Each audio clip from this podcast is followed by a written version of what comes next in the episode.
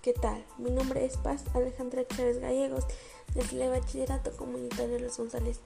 Bienvenidos a un nuevo episodio. Hoy les hablaré sobre qué especies de dinosaurios dominaron México. Algunos de ellos fueron la Baconia, Centrosaurio, Alamosaurus, Critosaurus, entre otros. ¿Sabías que fueron descubiertos por primera vez fósiles en Coahuila y se caracterizan, por tener una gran agilidad para moverse en distintos entornos? En lo personal a mí me pareció muy interesante el centrosauro, ya que se dice que es el más inteligente.